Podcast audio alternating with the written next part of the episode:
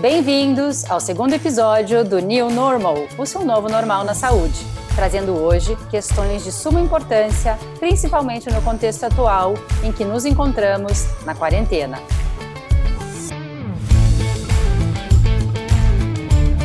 Então, o New Normal traz a mensagem do novo normal na saúde uma nova realidade na quebra de paradigmas, na nova forma de entendermos o corpo humano e seus processos fisiológicos e o quanto os nossos hábitos se relacionam com as nossas doenças para podermos ser o protagonista da nossa própria história.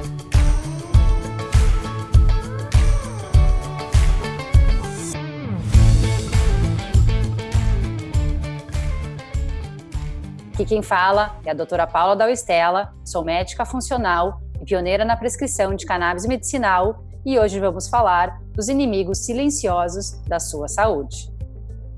Muitos de vocês não fazem ideia de que a nossa alimentação pode ser um dos grandes fatores inflamatórios do nosso dia a dia. Vamos lá! Tem gente ainda fazendo cara feia na hora que eu digo a palavra inflamação, porque não entende que a inflamação pode ser interna e não só aquela que a gente vê quando se machuca e fica inchada, vermelha e dolorida. A inflamação silenciosa é um processo lento, porém bem semelhante ao que descrevi anteriormente. A gente também incha e pode ficar dolorido, mas não percebe que isso está vindo de dentro para fora. Quanto estamos comprometendo a nossa saúde quando isso acontece? A primeira boa notícia que eu vou dar a vocês é que vocês podem se livrar dos rótulos do tipo sou preguiçoso e por isso não emagreço, ou como muito e me exercito pouco. Se você está fora do peso, essas não são as causas do seu problema, como por muitos anos acreditávamos. Esses são os sintomas. A obesidade, o sobrepeso, é um sintoma de que algo está errado. Os seres humanos são omnívoros por natureza, ou seja, temos a capacidade de comer, digerir e absorver uma vasta e heterogênea lista de alimentos, de raízes a grãos, de produtos animais até os complexos alimentares industrializados, que talvez nem chamasse de comida, mas mesmo assim, de alguma forma, conseguimos comê-los. Vamos voltar um pouco no tempo e observar como os nossos ancestrais se alimentavam. Apesar do tempo ser imenso entre nós e os homens das cavernas, em termos de genes, pouco se modificou. Naquela época, éramos essencialmente caçadores e coletores. Caçávamos animais selvagens em busca da sua gordura e proteína e coletávamos alimentos como frutas, moluscos e raízes, dependendo da disponibilidade e da estação do ano. Foi apenas 12 mil anos que o homem iniciou a agricultura e o cultivo de grãos, como conhecemos hoje. Dos três macronutrientes da nossa dieta, apenas o carboidrato não é essencial à vida, não funcionamos adequadamente mais que alguns dias sem gorduras. E sem as proteínas, em meses evoluímos para estados de desnutrição. Mas sabe o que acontece quando retiramos ou reduzimos os carboidratos da nossa dieta? Perdemos peso. Nosso próprio organismo produz glicose a partir de gorduras e proteínas, num processo conhecido como neoglicogênese, que significa produção interna, não ingerida. E esse montante é utilizado pelo corpo, uma vez que a gordura é a fonte de energia preferida do cérebro e das nossas células. Proteínas e gorduras são construtores e ajudam a desenvolver e manter o corpo humano. Já carboidratos apenas podem ser utilizados como energia ou estocados em forma de gordura. Sim, seus pneuzinhos são feitos de açúcares que se transformaram em gordura através de um mecanismo celular ancestral onde podíamos ficar longos períodos sem comer e não sofríamos, pois temos condições de estocar energia muito bem. Hoje, para muitos, o intervalo de 5 horas sem comer pode causar tremores, visão turva e picos de hipoglicemia. Se colocássemos toda a existência do homem na Terra em um dia, nós estaríamos comendo grãos e cereais por 5 minutos e açúcar por 5 segundos.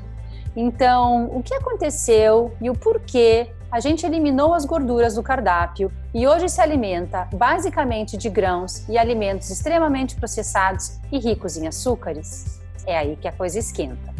Para quem nunca ouviu falar, sugiro que siga pesquisando, pois muitos dos nossos motivos, dos nossos problemas de saúde, e não só o diabetes, a obesidade e a hipertensão, mas qualquer condição crônica, pode se iniciar por aqui. Em 1862, uma dieta chamada Benton Diet se tornou famosa nos Estados Unidos e Europa para o tratamento de diabetes e obesidade, e era constituída basicamente por gorduras animais, proteínas e vegetais. Retiravam-se do cardápio então as frutas, raízes, grãos, farinhas e açúcares. Gente, eu estou falando em 1862. Essa dieta, por muitos anos, foi a dieta da moda para perder peso. Até que na década de 50, o pioneiro da nutrição, Ansel Keys, desenvolveu a teoria lipídica, que ligava a gordura da dieta à doença cardíaca coronariana. A comunidade nutricional da época aceitou completamente essa hipótese e incentivou o público a cortar manteiga, carne vermelha, gorduras animais, ovos, laticínios e outras gorduras que pudessem entupir as artérias, o que foi uma mudança radical na época. As organizações de saúde do governo começaram a bombardear o público com conselhos que contribuíram para as epidemias de diabetes e obesidade que estão ocorrendo hoje. E o slogan era: adote uma dieta com pouca gordura. Até que em 1977, para piorar o cenário, o governo americano lança as metas dietéticas para os Estados Unidos, com múltiplos guidelines sugerindo a ingestão de 6 a 11 porções de carboidratos por dia e reduzindo a ingesta de gordura para uma porção apenas, e o consumo de açúcar era livre. Exatamente o oposto do que vínhamos fazendo desde o nascimento da nossa espécie. Mesmo em 2015, quando o próprio governo americano reconhece que o colesterol não é o vilão da nossa saúde e o retira da lista de substâncias perigosas, temos as consequências dessa mudança radical na forma como nos alimentamos. E temos números alarmantes como morrem por ano 1,6 milhões de pessoas por diabetes e no mundo contabilizamos em torno de 422 milhões de enfermos que vão pagar com a própria vida suas escolhas alimentares. Entenderam? Fomos enganados com essas recomendações. E nos acostumamos a pensar que comida é pão, macarrão, bolacha, barrinha de cereal ou qualquer uma que venha num saquinho bonitinho, não importa o que tem dentro, se foi aprovado para consumo, é bom para mim. Engano seu. O grande problema de consumirmos esses alimentos é que eles vão lentamente mudando a nossa biologia, o nosso metabolismo e a nossa fisiologia hormonal mas é tão, tão lento que você começa a ter diabetes e hipertensão, por exemplo, e nem sabe. A gente chama essas doenças de doenças silenciosas. Olha que danadas. Quando alteramos por muito tempo a nossa fisiologia, pois estamos ingerindo alimentos ricos em açúcares e podemos estender aos óleos vegetais, como canola, óleos de soja, milho e girassol, estamos produzindo um processo inflamatório silencioso. Por isso a gente chama essas doenças assim. Vai ficando doente, vai inflamando lentamente, vai aumentando o seu peso também devagar, e quando se dá conta, já foram alguns anos e 5 a 10 quilos a mais. E aí, o que a gente faz? Cortamos mais ainda as gorduras. Fazemos a dieta da proteína, da lua, do sol, aumentamos o ritmo da academia e nada, ou muito pouco, perto do esforço todo. Pessoal, Vou voltar à frase do início. A obesidade é um sintoma da sua doença. E se você não tratar a causa, não estará tratando nunca. Todo mundo que tem a barriga saindo para fora da calça está em risco. Olhe já para o seu umbigo. Não precisa de nenhum exame sofisticado a mais que o nosso espelho e a nossa autoobservação para saber se você está ou não com a sua saúde ameaçada nos sentirmos bem com a nossa saúde, o nosso corpo e a nossa imagem tem um impacto muito positivo em nossa vida. Nosso sistema imunológico consegue ler os seus pensamentos e saber se você se ama ou não. E quando não estamos felizes conosco, temos a tendência de pisar na jaca de vez. Todas as doenças crônicas começam com alterações no metabolismo e fisiologia hormonal. A inflamação crônica silenciosa é exatamente isso. e faz com que seu corpo permaneça num estado crônico de tensão, digamos assim. Esse, esse estado faz seus genes de doença se expressarem, às vezes até mais rápido do que eles iriam no curso da sua vida. É quando vemos crianças e jovens com doenças de idosos, e hoje está cada vez mais comum essa antecipação da faixa etária das doenças crônicas. Não é raro ver crianças acima do peso e a epidemia de diagnósticos de déficit de atenção e o pior, do espectro autista, adultos obesos, câncer e doenças neurodegenerativas, como a doença do Alzheimer, por exemplo, que gera 9,9 milhões de novos casos no mundo por ano. E aí temos uma pandemia de um novo vírus, chamado Covid-19, em meio a uma pandemia de doenças crônicas que já exibiam números de mortes de muito grande porte. E logo, uma série de perguntas do porquê idosos e pessoas com comorbidades são as pessoas de maior risco a desenvolverem a forma crítica da doença. Vamos lá. O Covid-19 ativa uma resposta imunológica no seu corpo, que é a resposta inflamatória. É assim que o nosso corpo nos defende. Tipo a resposta inflamatória ao açúcar, só que bem mais potente em algumas pessoas, digamos assim. Pessoas em estados crônicos de inflamação sofrem alterações do sistema imunológico, pois já estão há anos vivendo inflamados.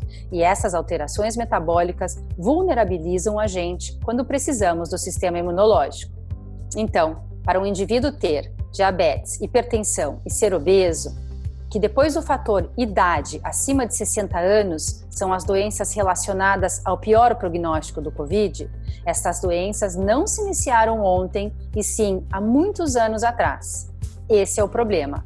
Você pode estar doente há anos e não saber. Um estudo recente publicado na The Lancet, uma conceituada revista científica, onde foram analisados pacientes de famosas instituições como o Hospital John Hopkins e universidades da Pensilvânia, Nova York, Cincinnati e Washington, demonstraram que a obesidade era o fator de risco para o desenvolvimento da forma grave e mortes em indivíduos jovens com Covid-19. E o sistema endocannabinoide, doutora? Você disse que ia falar de cannabis medicinal também. Vamos lá, tudo está relacionado. O sistema endocannabinoide é um sistema que se relaciona a praticamente todos os sistemas do nosso organismo, mas encontra-se muito ativo no sistema imunológico.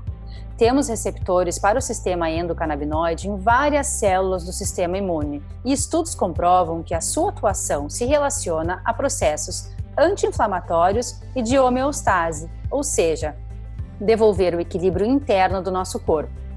Porém, quando estamos sofrendo por inflamação crônica, silenciosa ela ou não, com o tempo, vamos desgastando esse sistema de proteção e ele passa a não atuar tão bem, mais uma vez, nos deixando vulneráveis imunologicamente. Todo o processo inflamatório crônico piora o nosso sistema imunológico. Estudos recentes sugerem que um dos compostos da cannabis sativa, o cannabidiol, uma substância com propriedades bem documentadas pela ciência por sua ação anti-inflamatória, antioxidante, neuroprotetora e imunomodulatória, poderia também agir sobre a expressão do gene que controla uma enzima específica utilizada pelo coronavírus para se replicar no nosso organismo. Essa enzima é chamada de enzima conversora de angiotensina 2, cujo apelido é ECA2, molécula que integra o chamado sistema renina-angiotensina-aldosterona, responsável pelo controle da pressão arterial. Não precisamos guardar os nomes, mas o conceito sim. Pacientes com doenças crônicas expressam uma maior quantidade dessa enzima e, portanto, uma das teorias é que pessoas que já apresentam doenças prévias são mais suscetíveis a desenvolver a forma crítica da doença por terem disponível maior concentração dessa enzima e facilitar a replicação viral nos tecidos como pulmão, cavidade oral, rins e trato gastrointestinal. Para fechar, então, a inflamação crônica silenciosa tem a capacidade de expressar genes. Nas doenças crônicas, o gene da enzima ECA2 está hiperexpresso, ou seja, aumentado, e por coincidência, essa enzima é utilizada pelo coronavírus para se replicar no nosso corpo. Temos um sistema endocannabinoide que nos protege, porém também, quando estamos inflamados, com o tempo, ele não consegue fazer o mesmo trabalho e ficamos vulneráveis imunologicamente. O canabidiol possui ações muito interessantes, como anti-inflamatória e imunomodulatória, pois estudos sugerem que ele pode ser útil no controle da expressão do gene que controla a ECA2, mas ainda faltam estudos conclusivos. Então, o que podemos dizer? Que somos responsáveis pela nossa saúde e podemos participar ativamente dos processos de doença. Podemos ser melhores do que ontem e que, se você mudar hoje os seus hábitos, em alguns dias ou meses estará com um sistema imune mais competente e o seu corpo também vai te mostrar isso. A gente não precisa esperar a vacina, o trabalho científico, o medicamento. Temos que ter ações e atitudes que podem de fato nos levar a estados de melhor qualidade nutricional e de vida. Somos o protagonista da nossa própria história, temos o poder de mudar a hora que quisermos e não somos obrigados a viver sobre condições crônicas que deterioram a nossa vida aos poucos. É isso que eu chamo de o um novo normal esse olhar para a saúde e não mais para a doença. É o novo saber do impacto das nossas ações diárias na nossa saúde e na nossa qualidade de vida, quando mais vamos precisar dela.